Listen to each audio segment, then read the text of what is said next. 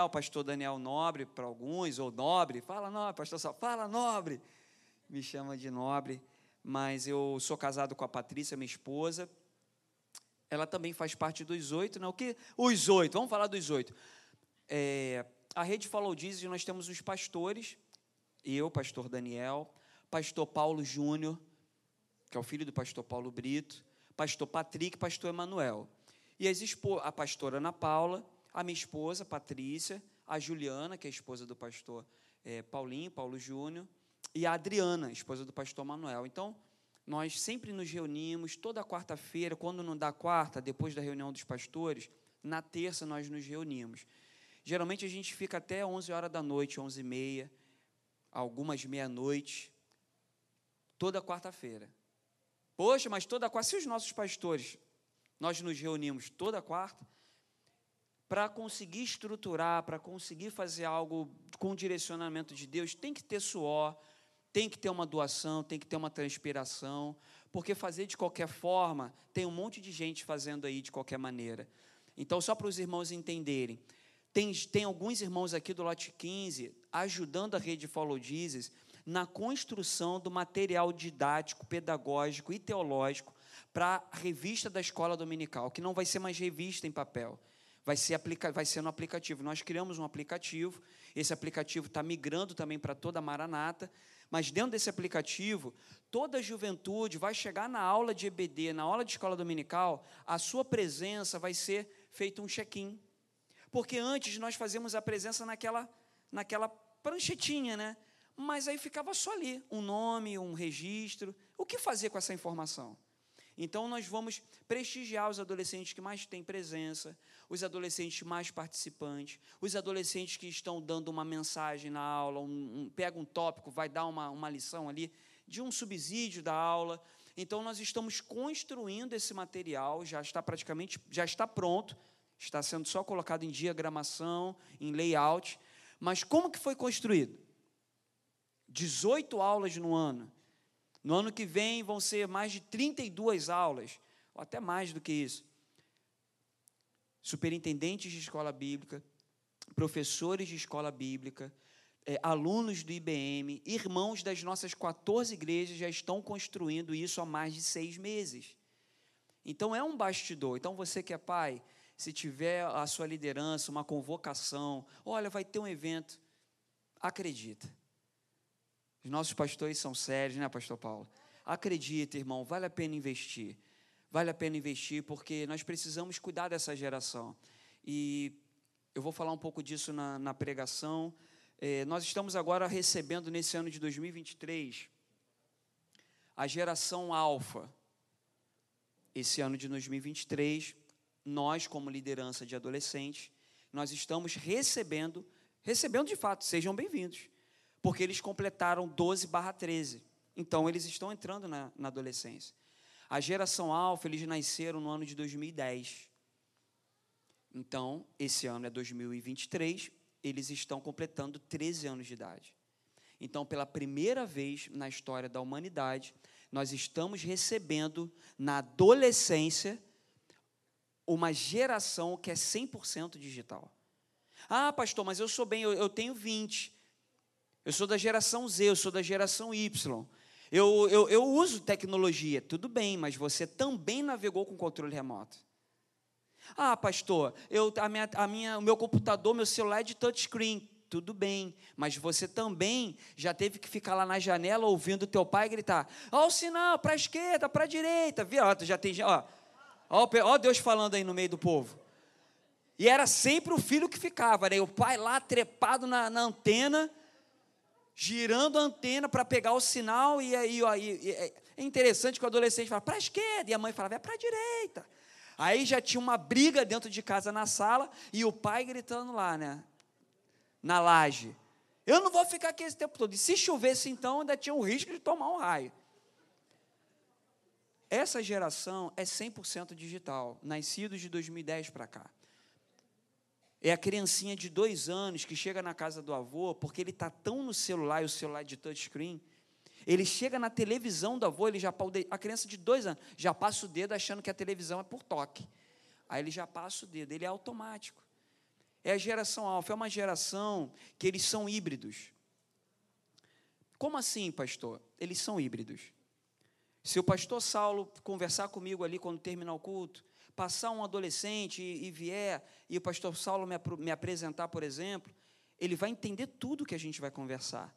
Essa geração, eles vão entender tudo. Quando o pai senta na sala para conversar com a família, ele vai entender tudo. Quando tiver uma reunião aqui, um debate, uma palestra, eles vão entender tudo. Como que eles são híbridos? O inverso não é verdadeiro. Quando essa geração de 2010 para cá, eles sentam para conversar, muitos deles nas redes sociais se comunicam por códigos. E aí eu fui tentar estudar isso, já tem um mês mais ou menos que eu estou tentando me aprofundar. Por quê? Porque não tem literatura, não tem livro. Eles, eles estão entrando na adolescência agora, não tem. Não, como que eles vão se. Como que vai ser o namoro? Ninguém sabe. Como que vai ser, como que vai ser, como que eles vão se relacionar com os seus patrões nos trabalhos? Ninguém sabe. Como assim? Vou dar um dado para vocês. Eu fui pesquisar alguns códigos, não só aqui no Brasil, até no mundo. O padrão de códigos são iniciais de letras de, de alfabeto romano, as iniciais. Exemplo, amor, a inicial é o A. Então você pega a inicial, vê no algarismo é, é, grego, qual é a inicial, vê a inicial no inglês e alguns números. Então você tem alguns códigos com iniciais é, gregas, algumas iniciais em inglês, inicial da palavra, e alguns números. E aí eles estão se comunicando. Aí eu fui ver como que é essa comunicação. E aí tem códigos de pedido de ajuda.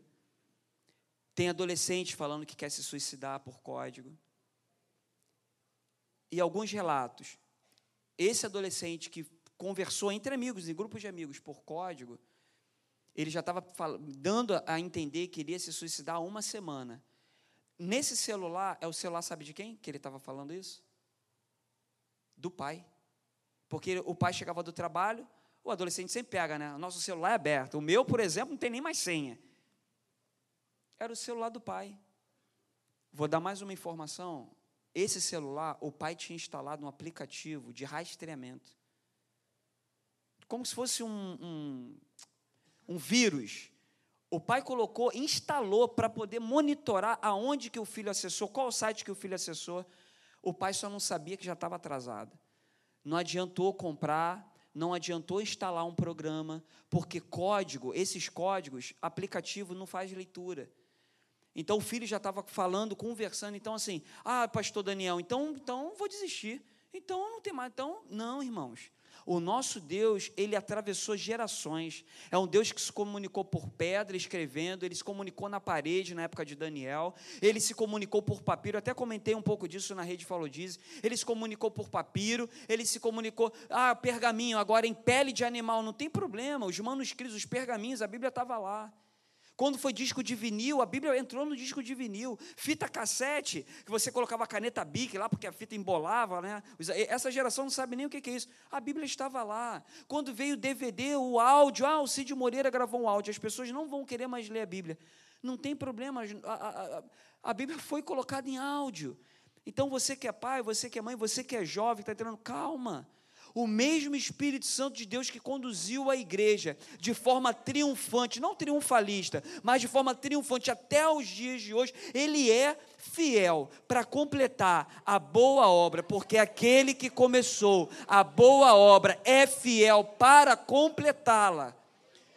E eu acredito firmemente nisso. A nossa geração ela está sendo direcionada pelo Espírito Santo de Deus, mas nós, como igreja, como pais, nós precisamos orientá-los para eles entenderem qual é o rumo, qual é o caminho. Senão eles vão ser a próxima geração sem direção.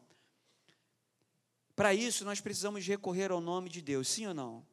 E aí eu quero te convidar a abrir a sua Bíblia, em Êxodo, capítulo 3. Porque nós vamos recorrer a um nome que é sobre todo nome. É o único nome que é digno de ser adorado, de ser exaltado. Alguns irmãos estão se colocando de pé em reverência à palavra de Deus, e eu amo isso, eu tenho esse hábito também. Êxodo está no Antigo Testamento. Êxodo capítulo 3. Para quem gosta de anotar, enquanto alguns irmãos estão abrindo as suas Bíblias, se você trouxe seu aplicativo, não é pecado. Você pode abrir seu aplicativo, seu smartphone. Eu vou ler na versão NAA, que é a nova Almeida atualizada. É só você relutar, resista aí, irmão. Se está com o aplicativo, veio uma mensagem no zap, não vai ver quanto foi o jogo do Botafogo do Vasco, não olha, eu nem olhei, eu sou Botafogo, nem olhei. Não olha. Fica na palavra, para nós não nos distrairmos. Vamos ler juntos? Êxodo capítulo 3, no versículo 13 e 14.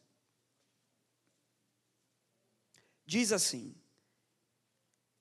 Moisés disse para Deus: Eis que quando eu for falar aos filhos de Israel e lhes disser: O Deus dos seus pais me enviou a vocês, eles vão perguntar: Qual é o nome dele? Então, o que lhes direi? Disse Deus a Moisés: Eu sou o que sou.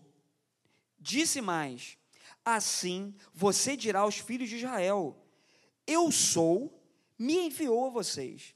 Deus disse ainda a Moisés, eu vou até o 15. Deus disse ainda a Moisés: Assim você dirás aos filhos de Israel: O Senhor, o Deus de seus pais, o Deus de Abraão, o Deus de Isaac, o Deus de Jacó, me enviou a vocês. Este é o meu nome eternamente, e assim serei lembrado de geração a geração. Você pode tomar o seu lugar. Eu meditei nessa palavra E eu estava refletindo sobre essa, questão do nome. O nome é algo muito interessante. Tem alguém sem nome aqui? Olha para o lado. Tem alguém sem nome? Eu moro no bairro de Vila Valqueire. Lá tinha uma sorveteria. Qual o nome da sorveteria? Sem nome. Nome da sorveteria. Foi o único lugar que eu conheci que o nome era sem nome.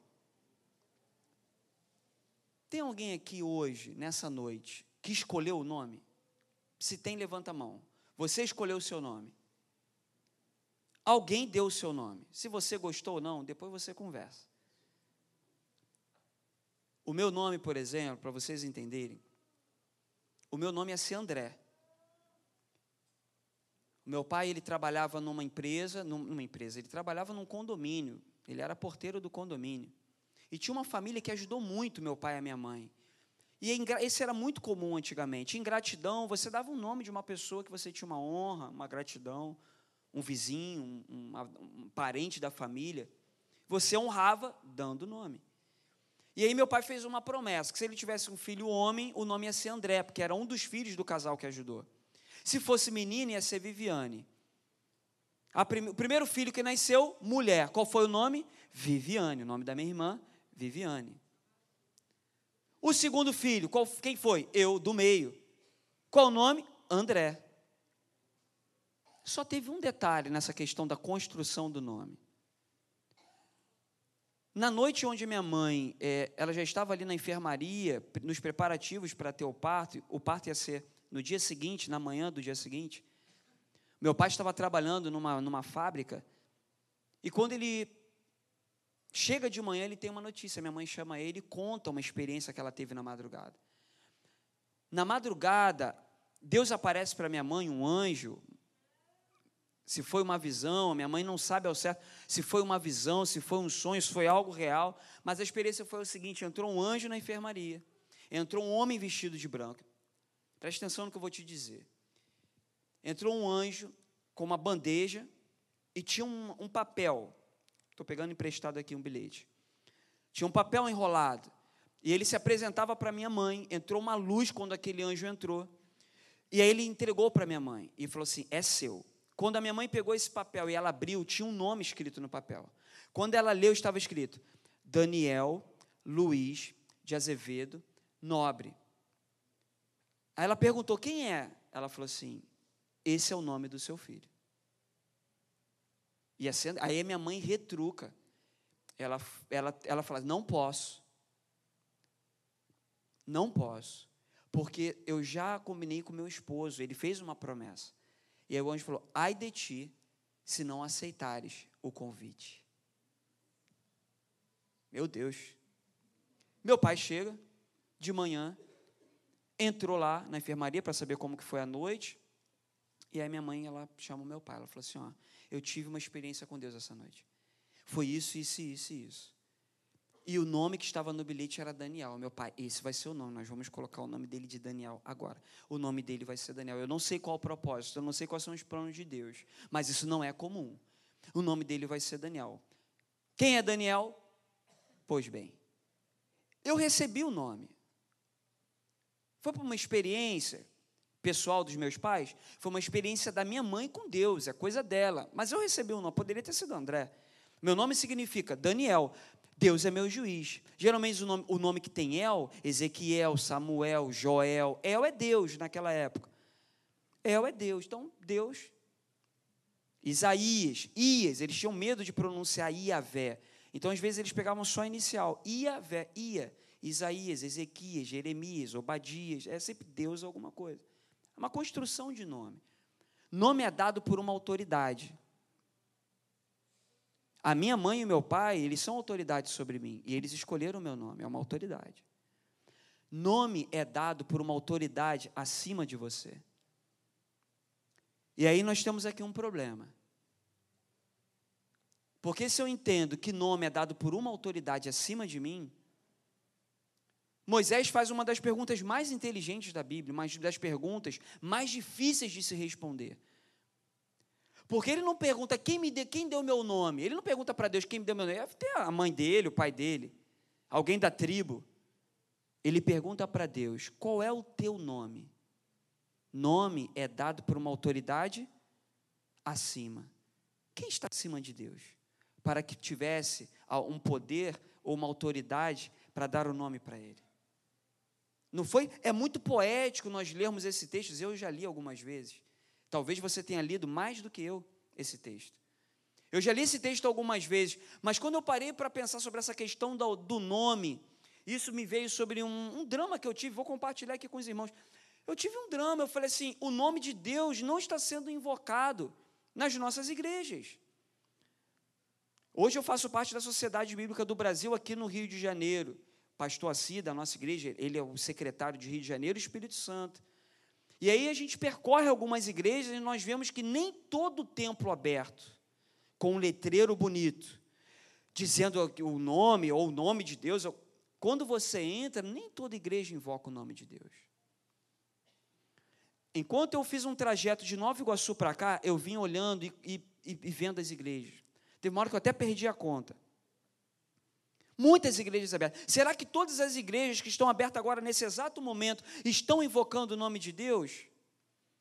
Porque existe um sistema muito egocêntrico, muito voltado no eu, muito voltado, voltado na centralidade do homem, nas decisões humanas e em mensagens. Por coach, problema algum de coach, você ter uma mentoria, de ter um direcionamento para a sua vida profissional, de como você se posicionar, ou de você se reposicionar profissionalmente. Talvez até ministerialmente, na nossa época, isso se chamava gabinete. Pastor, me orienta. Pastor, me dá um direcionamento. E nós fazemos isso com muito amor. Hoje as coisas já tem mentoria, coaching, ou um chat GPT. Eu não vou brigar com isso. Mas eu, como um ministro do Senhor, como um pastor, com a responsabilidade que nós temos, eu falei: Senhor, o teu nome, quando você entra no Instagram, você vê pessoas fazendo chacota, às vezes uma palavra que nós somos humanos, nós somos falhos, os pastores, nós somos falhos. Deixa eu contar um segredo para vocês. Eu escovo o dente de manhã quando eu acordo. Que isso, pastor? Isso é comum, mas às vezes parece que o pastor, ele ele é um sobrenatural, ele não vai na feira comprar uma laranja seleta, comprar uma mão papaya, nós vamos na feira, nós levamos os nossos filhos para a escola. E aí, às vezes, um pastor está pregando, comete às vezes um ato falho, fora de contexto, falou uma palavra errada. Irmão, isso já é feito um recorte de 15 segundos, já tem uma frase em cima, uma outra pessoa apontando o dedo assim, é sempre assim, né? Tem uma pessoa que só o rosto dela apontando para a imagem do pastor falando errado aqui. Isso no Instagram, estou tentando reproduzir aqui, ó. E o pastor está aqui, o pastor falando. Vamos colocar que sou eu, pastor Daniel. Aí vira chacota, aí vira deboche, aí já entra uma musiquinha, aí é uma irmã que entregou uma revelação, uma profecia, não sei, aí já é pego aquilo, e já vem uma zombaria, e eu falei assim, Senhor, como que nós estamos, sabe por quê? Sabe o que, eu entendo? Quando eu ando na, na, na rua, vamos colocar uma feira, tem alguma feira por aqui por perto? Tem? Ó, o pessoal se animou aí, aonde? Olha, tem um irmão falando ali, ó, o irmão apontando, aqui na frente, tropeçou, caiu na feira, comprou banana, já dá uma salada de fruta. Me convida. Agora imagina o pastor Paulo comprando o melão. Imagina, pastor Paulo, o senhor está andando, comprando. Sa Saulo, pastor Saulo. Pre pastor tem isso, né? Já, já, já transformou num esboço. Pastor Saulo está andando. Vocês estão prestando, todo mundo aqui comigo? Você está andando na rua, alguém chama o seu nome. Você não identificou você está andando. O nome veio daqui, ó. Você não sabe quem é, você não sabe se é conhecido, se é parente. Você não sabe. Alguém chamou seu nome. Daniel gritou. O que, que você faz? Você ignora? Qual o normal? Você, você dá uma olhada. Alguns dão uma olhada assim. Aí tem uma pessoa que aí você olha e tem uma pessoa te dando tchau. Se está de longe, está de óculos, não sabe. Aí você dá tchau, né? Aconteceu isso comigo. Por isso que eu vim construindo essa mensagem experiências do dia a dia. Aí eu estou dando tchau, aí me vem um outro homem que eu não sei de onde ele surgiu do meu lado, aí vai abraça a pessoa. Eu falei, meu Deus, eu estou achando que é comigo. Aí eu, aí eu fiz assim, eu saí. Aí eu meio que sem graça, fica meio vermelho, né? Eu não sei porquê, eu não, sou, eu não costumo suar, mas naquela hora meu bigode ficou suado, fiquei meio nervoso, sem graça. Alguém chama o teu nome, você não sabe se é você. Mas ao pronunciar o seu nome, isso é tão forte para você, é tão instintivo, é tão automático, porque o teu nome é algo precioso para você. O teu nome é tudo que você é, toda a tua história está ligada no teu nome. Toda a tua essência, os teus erros, os teus seus acertos, é o seu nome. Qual é o seu nome? Daniel Luiz de Azevedo Nobre. Uma vez eu recebi uma, uma, uma informação, um chamado na caderneta do meu filho da escola. Eu só dei uma informação para ele. Eu falei assim: olha, o seu nome é Davi, Luiz, Daniel Luiz, Luiz, meu pai José Luiz, meu, Marco Luiz, Misael Luiz, a, toda a minha família é Luiz. Então o nome do Davi é uma tradição de família. Davi Luiz. Campos é da família da tua mãe, Nobre é da família do teu avô. Essa caderneta veio dizendo, o aluno, aí veio o nome, aí eu peguei, em negrito, Arial 14, estava o nome dele. Davi Luiz Campos Nobre. Eu falei assim, ó, isso que você fez, você está carregando o nome da família toda aqui, ó. Davi é você. Luiz é da família dos homens do, do, do teu avô Zé. Campos é da família. Aí eu falei para ele, ele ficou me olhando com ele desse tamanho. Eu falei, então aqui está todo mundo junto, tá bom? Está todo mundo junto. Sou eu tendo que assinar. Todo mundo, a família toda está indo junta. Então pensa. A gente não é isso que a gente ensina, não é isso que a gente ensina. Aí, me, coitado do menino. Aí a Patrícia, minha esposa, que isso? Foi muito pesado. Eu falei, não, só falei que o nome dele carrega uma honra. É um histórico. Quando alguém chama o teu nome, você para e dá atenção, né? Hoje, o nome do Senhor, o nome de Deus, alguns não estão dando o devido valor.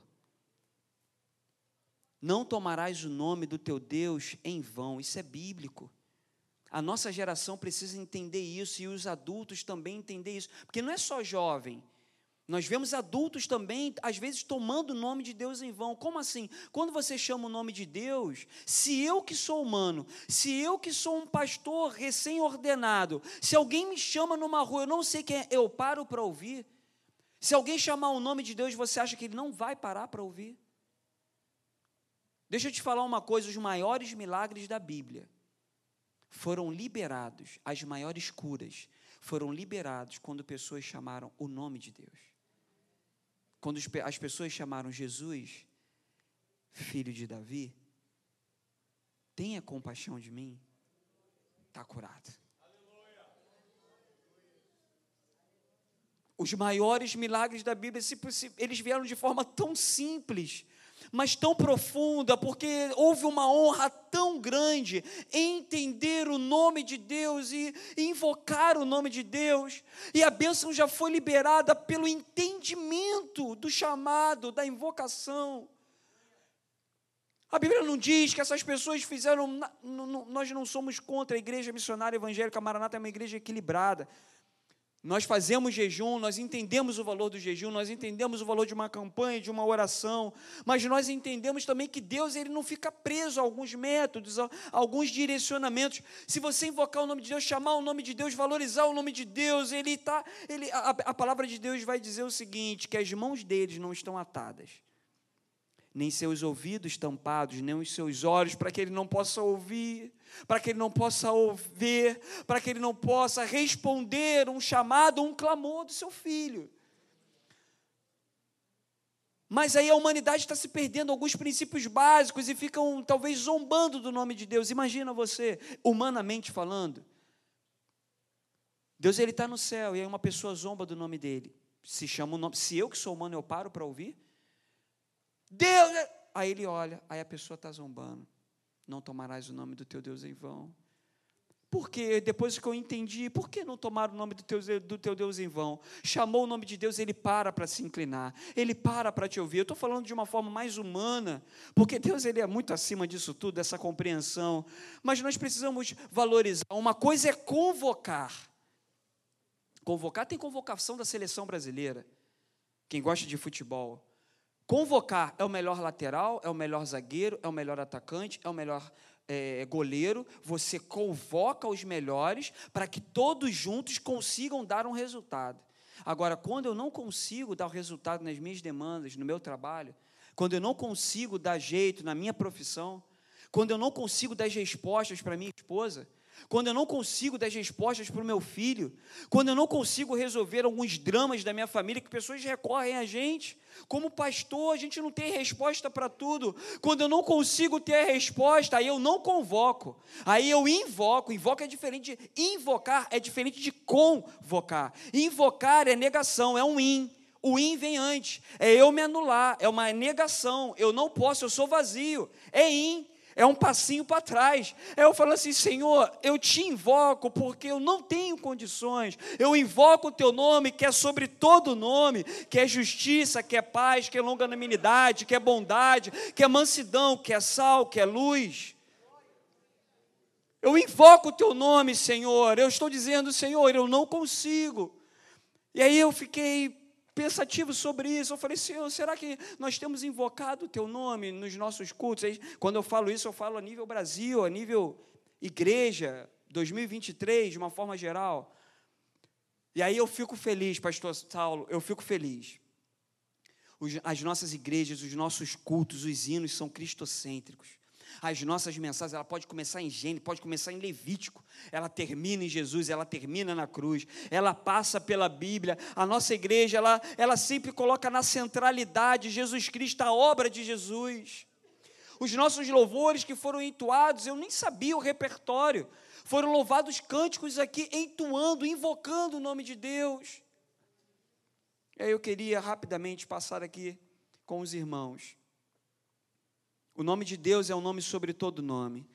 Se puder colocar na tela Filipenses capítulo 2, do versículo 2 ao 8. Vai falar que o nome de Jesus é sobre todo nome. Mas é interessante porque o meu nome é Deus é meu juiz. Mas tem algumas causas que ainda não foram resolvidas porque tem um tempo, tem um modo, tem um propósito. Não é porque Deus é meu juiz que automaticamente eu, eu bato na porta e falo: Deus, tu é meu, meu juiz resolve aqui essa causa agora aqui para mim. Longe de mim.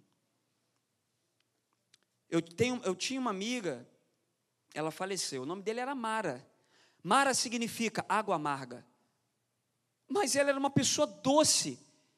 Não necessariamente o significado do teu nome vai dizer quem você é, sim ou não? Não necessariamente o significado do teu nome. Existem pessoas que têm o nome Emanuel. O fato do nome dele ser Emanuel não significa que ele é Deus conosco. É o nome dele. Isso não representa Deus. O nome dele significa quem ele é. O nome dele significa o que ele representa. O nome dele significa toda a plenitude. Ele é pleno no próprio nome. E aí, Filipenses vai dizer assim: conseguiu colocar na tela Filipenses 2, versículo 8. E achado na forma de homem, humilhou-se. A si mesmo se humilhou, tornando-se obediente até a morte de cruz. Versículo 9, pode avançar.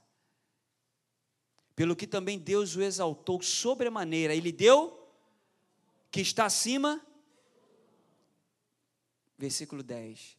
Para que o nome de Jesus se dobre todo o joelho nos céus e na terra e debaixo da terra Lá em Atos capítulo 4, versículo 12, vai dizer que o nome de Deus é salvação. Não há nenhum outro nome aonde o ser humano possa se salvar.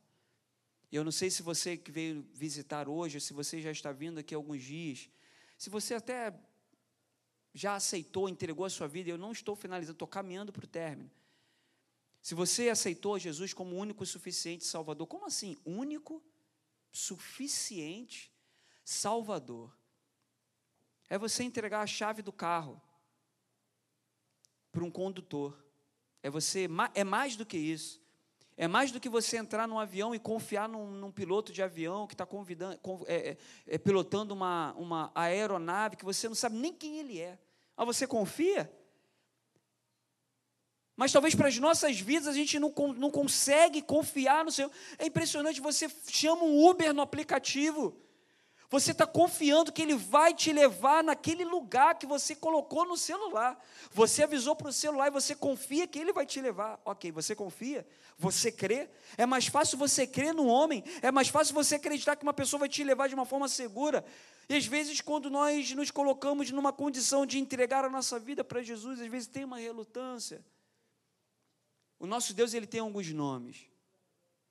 Jeová Shalom é um nome que eu amo.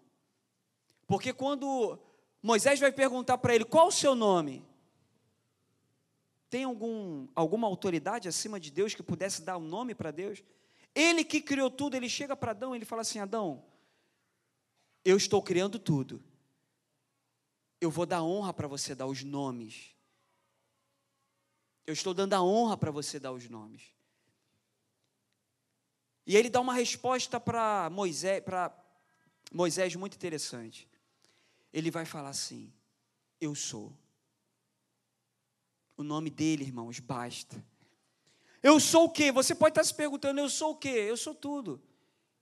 Você está precisando de um escape? Ele é a porta. Você está em trevas? Ele é a luz. Você está com fome? Ele é o pão. Você está morrendo? Ele é a vida. Você está tribulado? Ele é a paz. Você está precisando de consolo? Ele é o consolador, é o paráclito. Você está precisando de provisão? É muito fácil nós falarmos sobre ah, Jeová Jirê, o provedor, mas com uma, um pensamento mais de brasileiro, de carioca, Rio de Janeiro, morador de Belfor Roxo. Quando nós falamos sobre provisão, Jeová Jirê, provedor, eu, na minha época, eu pensava logo em alimentos, cesta básica, comida, provisão. Brasil passando crises sobre crises, hiperinflação. Você vai falar para uma família que chegou na igreja, não, Jeová é girei, ele é provedor. Nós vamos pensar em quê? Num Deus que não vai deixar faltar o pão. Isso é verdade. Agora pensa na Europa, pensa na Suíça, onde eles têm tudo, as pessoas se suicidam por ociosidade. Ah, eu não tenho mais nada aqui, eu não tenho mais o que conquistar. As pessoas na Suíça se suicidam por ociosidade. Carro, qual carro melhor eu tenho? Jatinho tenho. Conta com dinheiro eu tenho. Se eu tentar gastar tudo, eu vou morrer, não vou conseguir. Então eles ficam, não tem, a vida não tem mais sentido. As pessoas tiram a vida por banalidades. E aí, se eu chegar, talvez para uma família carente, falar que Jeová Jireh é provedor, ele vai entender para ele qual a provisão que ele precisa. E para uma pessoa que tem tudo, uma pessoa que tem dinheiro, é um empresário, se você falar para ele, Jeová Jireh, é provedor, qual é a provisão que ele precisa? Eu queria te perguntar nessa noite, qual é a provisão que você precisa? Qual é a necessidade da tua vida? Porque Ele é Jeová Jireh. Ele tem interesse em prover as tuas necessidades. Ele proveu as minhas, ele tem provido as necessidades do pastor Saulo, da sua família. Você precisa de paz. Shalom. O povo de Deus, o povo hebreu, eles se cumprimentavam assim: Shalom é a paz, é a paz que excede todo entendimento. Paz não significa ausência de eventos ou de tribulações. Paz é ter um coração e uma mente em paz, mesmo passando por tribulação. E, ah, irmão, se você conseguir entender isso, você vai, você vai estar sendo direcionado para um outro patamar. Paz não é viver uma vida que, ó, ah, vou colocar, vou ter uma rede. Se você tiver, que bom, você está descansando. Tem uma casa na praia, ótimo, chama o pastor Saulo. Não esquece. De preferência, entrega até a chave. Não é sobre isso que eu estou falando, irmãos. Porque nós não podemos nos iludir, o mundo é mau, o mundo jaz no maligno, o mundo está morto no maligno. Mas, pastor Daniel, será que em meio a essa turbulência, tanta notícia ruim, eu ligo a televisão, tem pessoas ficando depressivas, pessoas que não estão conseguindo se enxergar na, na, na sua essência. Algumas pessoas chegam no gabinete, conversa, pastor, eu não estou me reconhecendo, eu sempre fui alegre, eu sempre fui feliz, eu ando para baixo, eu ando triste porque a humanidade está perdendo seus rumos em meio ao caos. A palavra de Deus diz que o Espírito pairava sobre a face das águas. Em meio ao caos, o Espírito ele vai trazer uma paz para você que excede todo entendimento. É, mas não está doente? Sim. Mas o diagnóstico não foi câncer? Foi. Mas não é você que perdeu o emprego semana passada? Continua procurando não é você que acabou de saber que um ente querido faleceu. Continue de luto, mas a paz que excede todo entendimento, o Espírito Santo de Deus que pairava sobre a face do abismo, sobre as águas, é o Espírito Santo de Deus que nos nutre, que nos alimenta e ele nos dá um impulsionamento. Ele fala assim: prossegue um pouco mais, avança um pouco mais, caminha um pouco mais, porque Ele é o eu sou. Eu sou o quê? Eu sou contigo, por onde quer que andares. Eu, eu o quê? Eu te ajudo eu te sustento, eu te levanto com a destra da minha justiça. Ele te impulsiona. Lá em Josué capítulo 1, versículo 9. Se puder colocar na tela para a gente caminhar, eu queria que você se colocasse de pé. Lá em Josué capítulo 1, versículo 9, ele vai falar assim: Eu não te mandei, não te mandei eu, ser forte e corajoso. Deixa eu te falar uma coisa, se terminasse ali, ó, no corajoso eu já estava suficiente, irmãos. Imagina Deus falando com Josué. Imagina eu sendo Josué. Deus chegando para mim falando assim, trocando o nome, Daniel. Deus falando para mim, Daniel, ser forte e corajoso, não ter. Irmãos, eu já ia cair prantos agradecendo a Deus. Se terminasse ali, ó, eu já estava satisfeito. Mas preste atenção aqui comigo. Mas ele continua, ele fala assim: não temas não te espante, não fique assustado. Porque o Senhor teu Deus é contigo. É contigo. É contigo. Ele não só está mandando você ir. Ele não está mandando Josué, ele está falando assim: é contigo, eu sou com você. Eu sou, eu sou com você. Ele é contigo. Por onde quer que andares. O nosso Deus, ele caminha conosco dia e noite. Ele sabe o teu andar, o teu deitar. Quando você levanta, tem dia que você levanta e olha no relógio e fala assim: Ah, eu queria ficar dormindo mais umas duas horas, por causa de tristeza, por causa de decepção que aconteceu na noite passada. Sabe quando você, alguém abre a cortina e você, não, fecha um pouquinho, eu quero ficar mais aqui um tempo. Ele está falando assim: não te assustes. Ele está falando: não te espantes. Não fique parado. Eu não sou um Deus que mando. Mandar é fácil. Uma coisa é eu chegar para o melhor funcionário e falar assim: ah, vai lá naquela comunidade pegar um pedido, fazer uma venda. Vai lá no meio daqueles traficantes lá evangelizar. Mandar é fácil. Eu garanto que ele vai voltar vivo? Eu não vou garantir. Eu vou mandar ele ir. Vai lá fazer essa entrega dessa encomenda. Eu posso mandar. Será que eu vou garantir que ele volte com vida? O mesmo Deus que manda é o, meu, é o mesmo Deus que vai junto. É o mesmo Deus que garante na caminhada que você não tropece nem para a esquerda nem para a direita, mas que você avance. A palavra de Deus tem algumas palavras tão lindas. A palavra de Deus vai dizer que o Senhor, em algumas traduções, vai falar que Ele aplana caminhos. Outras palavras vão dizer que Ele te traça um caminho por veredas retas. Outras vão dizer que Ele traça um caminho de justiça. Ele tem preparado um caminho para você. A questão é: você tem invocado o nome do Senhor? Você tem dobrado o teu joelho falado assim: Senhor, o teu nome é sobre todo nome. Jesus, filho de Davi, me ajuda nessa causa. Invoca o nome do Senhor, invoca o nome dele. Buscai o nome do Senhor enquanto se pode achar. Invoquem o nome dele enquanto está perto. E se a palavra de Deus está me orientando enquanto está perto, porque vai ter um momento que vai estar longe. Como assim, pastor? Ele vai vir buscar a sua igreja. Ele, nós vamos subir nos ares com Ele. Nós teremos os nossos corpos glorificados. Nós vamos reinar. Ele fala, João escreve na carta que ele está preparando mansões, lugares. Eu estou indo, estou preparando um lugar. Se ele está preparando um lugar, é para que esse lugar seja habitado. Ah, eu quero um cômodo lá, Pastor Saulo. Eu quero habitar com ele, mas nem todos vão habitar nem todos vão habitar. Eu não sei se nessa noite tem alguém entre nós. Eu poderia te convidar para você almoçar comigo. Eu poderia convidar você para você comer uma pizza, pagar um lanche para você. Seria um convite muito bom. Quem estaria fazendo esse convite e pagando? Eu. Mas tem algo que o pastor Daniel não consegue pagar.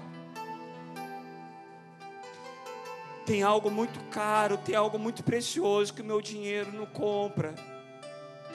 E por mais que eu derrame sangue por você, eu não posso garantir que é a eternidade, que é uma vida com Deus, e aí você pode estar se perguntando assim: Poxa, pastor, então o senhor veio trazer uma palavra, o senhor não pode garantir, mas tem um nome sobre todo nome, que é o Salvador, ele garante. Então quem está fazendo esse convite não é o pastor Daniel, quem está fazendo esse convite é o Senhor Jesus, é Ele, é o Eu Sou. Ele se apresenta, se apresenta diante de você e te convida.